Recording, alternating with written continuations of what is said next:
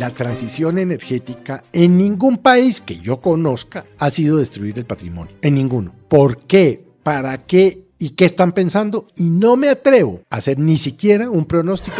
Uno no entiende realmente muy bien esa política energética del gobierno de Petro que nos va a poner a tambalear como país, no va a poner a tambalear el gobierno de Petro.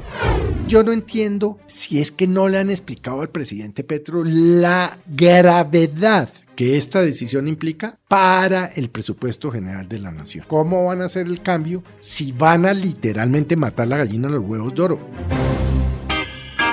Aquí comienza el Zuletazo. El Zuletazo podcast que se va hoy para Ecopetrol, la empresa pública, la compañía más importante que amaneció estrenando presidente. Ricardo Roa, un hombre muy, muy cercano al presidente de la República, Gustavo Petro, tanto que ya les hemos contado, fue en la casa del nuevo presidente de Ecopetrol, donde el presidente Petro celebró su victoria de las elecciones. Eso como una anécdota. De fondo, la noticia esta mañana son los anuncios que hace quien toma el timonel de Ecopetrol, que ha dicho que su principal tarea será la transición energética y ha puesto la polémica en una declaración hecha aquí en Mañanas Blue. No habrán nuevos contratos de exploración de petróleo y gas. Mire, la verdad yo quedé muy preocupado con la entrevista del doctor Ricardo Roa porque hizo varios anuncios, María Camila, que es la confirmación de lo que ya sabíamos, pero es que no los hizo cualquier persona, los hizo el presidente de Ecopetrol. Sí. Tal vez la empresa más importante del país y la que más le produce recursos a la nación en términos de presupuesto. ¿Qué anuncios hizo? Uno, no habrá nueva exploración. Sí, ni de gas ni de petróleo.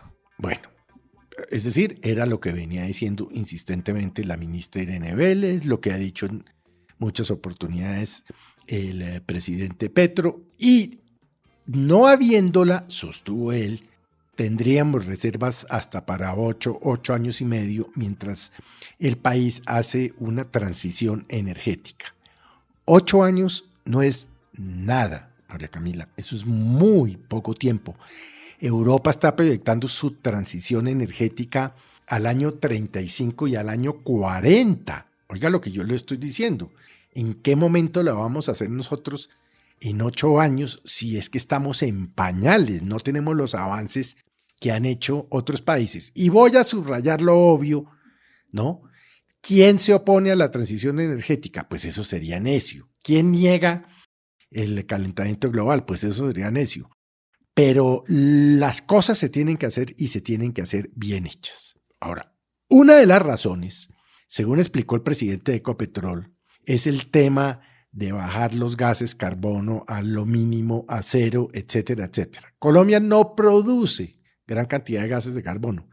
Creo que produce el 0.1% del mundo o una cosa así. Usted me corregirá, pero bueno, digamos sí, esas son cifras está frías. correcto. Ese porcentaje está correcto. No Bueno. es Colombia el gran emisor de esos gases. Entonces, nos vamos a entrar en esta vaca loca, en esta carrera de marrano contra pared, como se dice popularmente, para darle un ejemplo a quién. ¿Quiénes van a ser los perjudicados?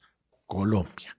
Tres, yo no entiendo por qué explorar gas en Colombia hace que el gas colombiano sea malo, pero como lo anunció el presidente de Ecopetrol, vamos a importar gas de Venezuela. ¿Acaso el gas de Venezuela no produce los mismos o peores efectos que el gas venezolano porque dicen los expertos tiene más contaminantes? Ah, ¿Usted me que- puede explicar eso? Porque yo no lo entendí. Es que Felipe, ¿se refiere usted a una frase que da en la entrevista esta mañana el presidente de Ecopetrol, el doctor Roa, en el que asegura, comillas, no se descarta la importación de gas del vecino país refiriéndose a Venezuela, esto siempre y cuando sea necesario. Esa es la gran pregunta. ¿Por qué dejar de explorar y explotar gas en Colombia y traer el de Venezuela si el argumento es el de la crisis climática? ¿Acaso la exploración y explotación en Venezuela no produce los efectos que queremos evitar en el territorio pegadito que es el nuestro? Por supuesto. Entonces uno, uno no entiende realmente muy bien esa, esa política energética del gobierno de Petro que nos va a poner a tambalear como país, no va a poner a tambalear al gobierno de Petro, nos va a poner en dificultades a todos, en dificultades en la consecución de gas, en la consecución de petróleo, bueno, en fin, ¿no? Pero además en temas económicos. Entonces yo no entiendo si es que no le han explicado al presidente Petro la gravedad que esta decisión implica para el presupuesto general de la nación. ¿Cómo van a hacer la revolución? ¿Cómo van a hacer el cambio si van a literalmente matar la gallina a los huevos de oro? Él en las últimas horas había dicho en una entrevista eh, eh, con recién posesionado. En la rueda de prensa de presentación, donde firmó el contrato y llegó como presidente de Ecopetrol.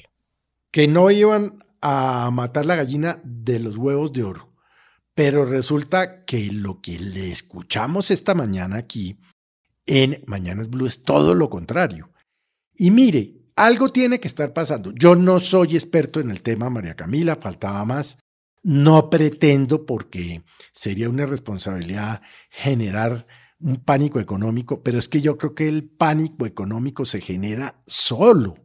¿Por qué? Porque no es sino que usted escuche en detalle, ¿no? Con cuidado la entrevista del doctor Roa y pues inmediatamente dice, uy, y obviamente como consecuencia de esto, en parte, en parte, es que se presenta una fuerte sacudón en la acción de Ecopetrol en las bolsas de Nueva York y en la de Colombia. Fuerte es poco, Felipe. Mire, a esta hora o en este momento las acciones de Ecopetrol se han desplomado, caen 10% a 10,44 dólares y usted tiene razón, quizá no sea la única causa, pero la llegada de un nuevo presidente que ya provoca de alguna manera un pánico o una expectativa en los mercados se está combinando con esa declaración del doctor Ricardo Roa de nuevos contratos de exploración prácticamente cerrada esa puerta y eso hace que se caigan las acciones, lo que al final toca el bolsillo pues de todos, porque es que Ecopetrol es la empresa pública. Ahora, hay que hacer una claridad.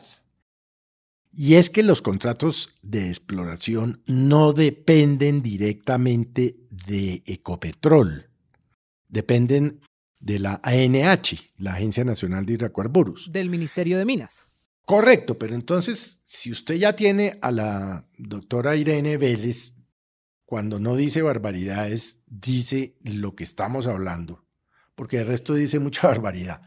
No sabemos, porque hay un estudio pendiente de la Agencia Nacional de Hidrocarburos, pero ya oye el presidente de Ecopetrol, que entre otras cosas es mano derecha, como usted lo decía al principio de esta conversación del presidente Petro, ya sabemos para dónde vamos. Mire, yo me atrevo a decirle que esta entrevista del doctor Roa, si es que no ha empezado, va a empezar a darle la vuelta al mundo.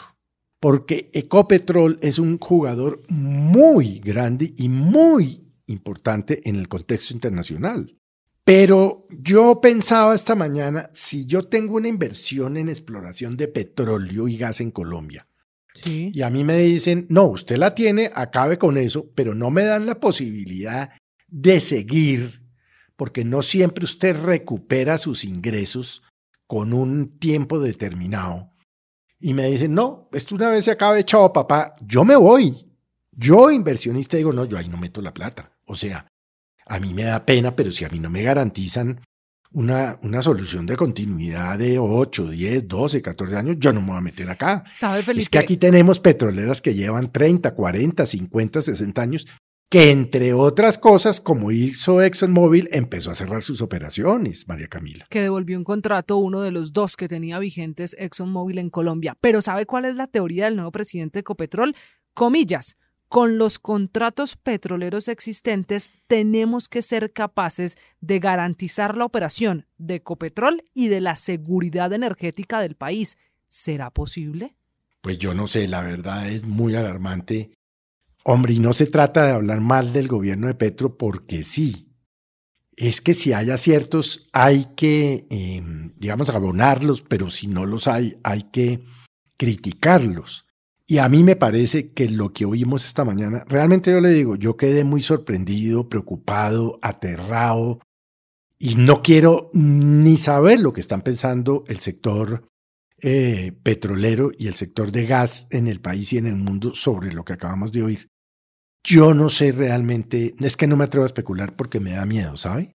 Y sabe que creo yo también, Felipe, nos centramos en esto de la exploración y explotación de petróleo y gas, pero hay otro de los temas fundamentales de Ecopetrol que pasó desapercibido y es clave. Dice el doctor Roa que con su llegada a la presidencia de Ecopetrol va a hacer una revisión al tema de fracking que va a evaluar el estado de los contratos que estén firmados que involucren a Ecopetrol, comillas, para salirnos de ahí claro, está cumpliendo con una de las banderas del presidente Petro en campaña, la de no permitir el fracking, recordando además que en el Congreso de Colombia cursa un proyecto de ley para prohibir el fracking, pero revisar esos contratos cuando hay ya unas apuestas que hizo Ecopetrol en años anteriores para el fracking va también a hacer un ruido muy fuerte alrededor del cambio de política de esta compañía.